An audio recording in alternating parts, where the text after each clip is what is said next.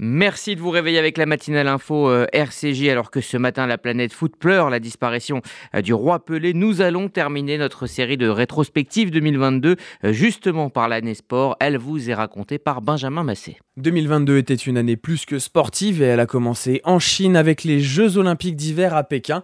La délégation française y a décroché 14 médailles dont 5 en or. Elle a notamment été portée par ses biathlètes et un certain Quentin Fillon-Maillet. 19 sur 20. Et le 20 sur 20 pour Quentin Fillon-Maillet Alors maintenant, est-ce que Edouard Latipov peut ressortir Ah, suffisamment près Non Florence, c'est l'or qui attend Quentin Fillon-Maillet Oh Ça la y classe, est énorme. C'est fait. Et Dernière encore. Ligne droite pour aller chercher ce deuxième titre olympique pour Quentin. Aujourd'hui, c'est encore le jour de gloire pour Quentin Fillon-Maillet Du côté de l'Ovalie, le 15 de France n'a fait qu'une bouchée de ses adversaires pour remporter le tournoi des Six Nations après 12 ans d'attente. Les coéquipiers d'Antoine Dupont réussiront même le Grand Chelem. Mais ce qui a le plus marqué le monde du sport en ce début d'année, c'est l'invasion de l'Ukraine par Moscou fin février. En réponse à cette agression, la quasi-totalité des institutions sportives, de la FIA à la FIFA, ont pris la décision d'exclure les équipes russes et biélorusses des compétitions tant que le conflit courrait toujours.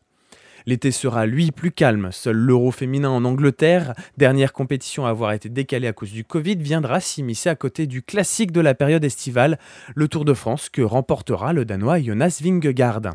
L'année sport s'est clôturée il y a quelques jours avec la Coupe du Monde au Qatar. Du 20 novembre au 18 décembre, les 32 meilleures nations de la planète se sont affrontées pour succéder à la France. Et à ce jeu, c'est l'Argentine de Lionel Messi qui a ramené la coupe à la maison pour la première fois depuis 1986 en battant justement les Bleus en finale. Au Panthéon du sport, cette année, on retrouve deux Français. Karim Benzema, d'abord, vainqueur du Ballon d'Or 2022. Il est le premier Français depuis Zinedine Zidane en 98 à décrocher ce titre de meilleur joueur du monde. Le vainqueur du Ballon d'Or 2022 et je suis ravi de, de cette récompense. C'est pour toi Karim Benzema. Je remercie tout le monde. Euh, ce ballon d'or, comme je le dis, c'est, c'est individuel, mais ça reste collectif. C'est pour ça que moi, pour moi, c'est le ballon d'or du peuple. En tennis, c'est Caroline Garcia qui s'est démarquée cette saison. La Lyonnaise a remporté quatre tournois, dont l'Open de Cincinnati et les WTA Finals. Elle est actuellement la quatrième meilleure joueuse du monde. Mais le tennis a également vu le départ à la retraite de deux monstres de ce sport. Serena Williams d'un côté et Roger Federer de l'autre ont tous deux remballé leur raquette cette année. Ce n'était pas censé se passer comme ça. J'étais juste content de jouer au tennis et de passer du temps avec mes amis.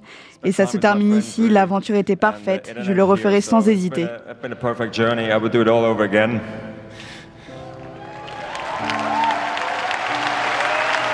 Enfin, mention spéciale pour le Maccabi Haïfa, premier club israélien depuis 2015 à se qualifier pour la phase de poule de la Ligue des Champions. Tombé dans le même groupe que le Paris Saint-Germain, la Juventus Turin et les Portugais de Benfica, les Israéliens n'ont pu faire mieux qu'une quatrième place. 2023 débute dans moins de 48 heures et l'année sera moins sportive que 2022. Elle aura tout de même deux points d'orgue, un championnat du monde de handball dès ce mois de janvier, mais surtout la Coupe du monde de rugby qui se déroulera en France durant tout le mois de septembre. Et pour évoquer cette euh, année sport, nous sommes en ligne avec le mythique journaliste sportif et commentateur Patrick Montel. Bonjour. Salut Rudy.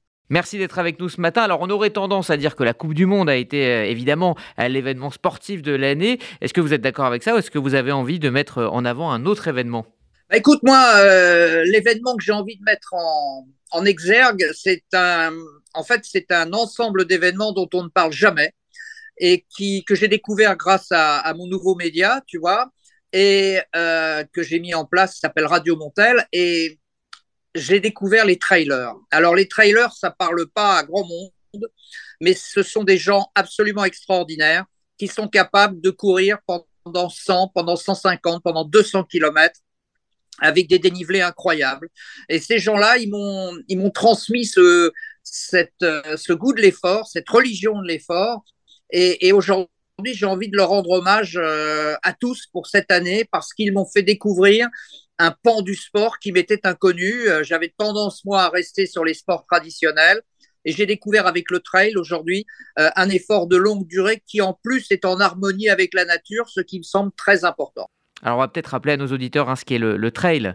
Alors le trail, c'est une façon de courir euh, et de marcher en dehors des stades, en dehors des pistes, en général à la montagne, euh, sur des sentiers.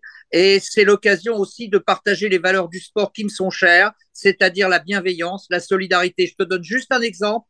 Lorsqu'il y a un trailer euh, qui est en difficulté, eh bien, la personne qui va croiser ce trailer, même si elle veut performer, cette personne va obligatoirement s'arrêter pour lui porter secours.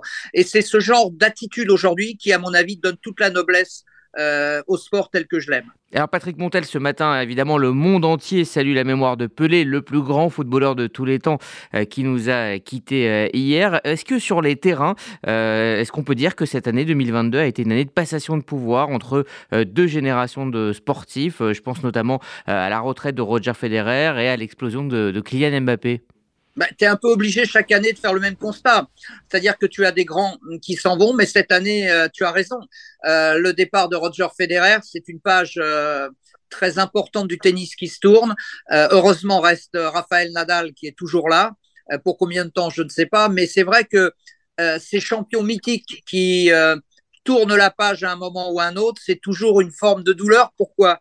Bien Parce que Federer, il est, il est attaché à à, une partie de ta vie euh, où tu étais plus jeune, où tu, tu comment dire, tu, tu profitais peut-être un peu plus des plaisirs de la vie. Donc c'est vrai que quand Roger s'en va et quand d'autres euh, s'en iront derrière lui, c'est toujours un peu la, la même mélancolie. Alors c'est vrai, c'est une page qui se tourne, mais c'est vrai aussi que d'autres arrivent, que ce soit au tennis ou au football, et tu as raison de le dire.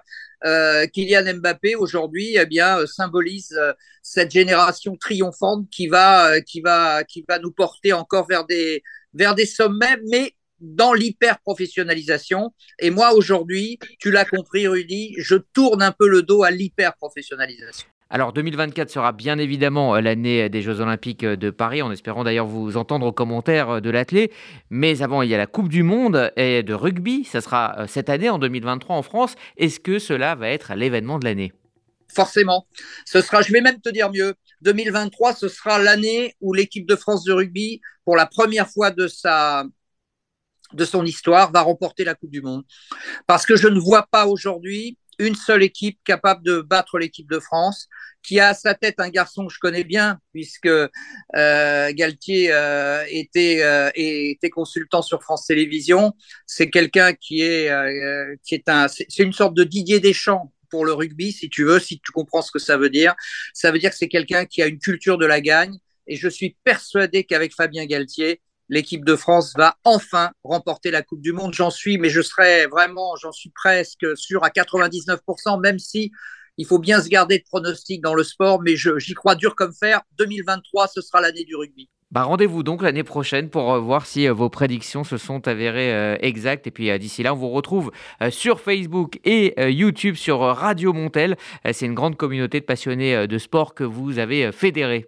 Exactement. On est aujourd'hui plus de 213 000 au moment où je te parle à suivre ma radio et j'en suis tellement, tellement heureux d'avoir euh, rebondi avec, euh, avec ces gens qui partagent les valeurs que j'aime. Voilà. Merci à toi, Rudy, de m'avoir invité.